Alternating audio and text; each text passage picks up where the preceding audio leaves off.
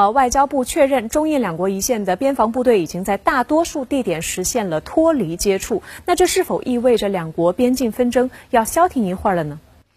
不一定，也许呢，在酝酿新的纷争。因为印度呢，正在向中印边界部署战斗力较强的法国阵风战斗机。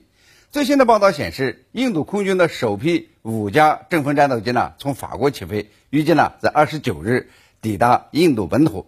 阵风战斗机呢，能够携带多种高效作战的武器，包括流星空对空导弹和这个斯卡尔普巡航导弹。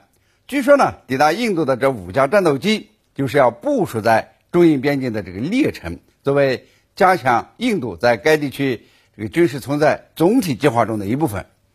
这批战斗机呢是2016年印度定制的，还有三十一架呢将分别抵达印度。因此说呢，中印边境并不太平，存在着潜在的再度引发争端的可能性。当然呢，这个中印两军啊，经过这个加勒万河谷打架以后，双方呢在外交和军事沟通中呢还是有所进展的，有所进步的，举行了四轮军长级的会谈和三次边境事务磋商会议。那么最主要的成果呢，就是边防部队。已经在三个地点实现了脱离接触，有继续朝着缓和降温方向发展的这种趋势。我想呢，中英双方都应该意识到，这个龙象格斗危害两国，龙象共舞才是出路。不过呢，印度似乎很小气啊，在军事上占不到便宜以后，便在经贸上想一点歪点子。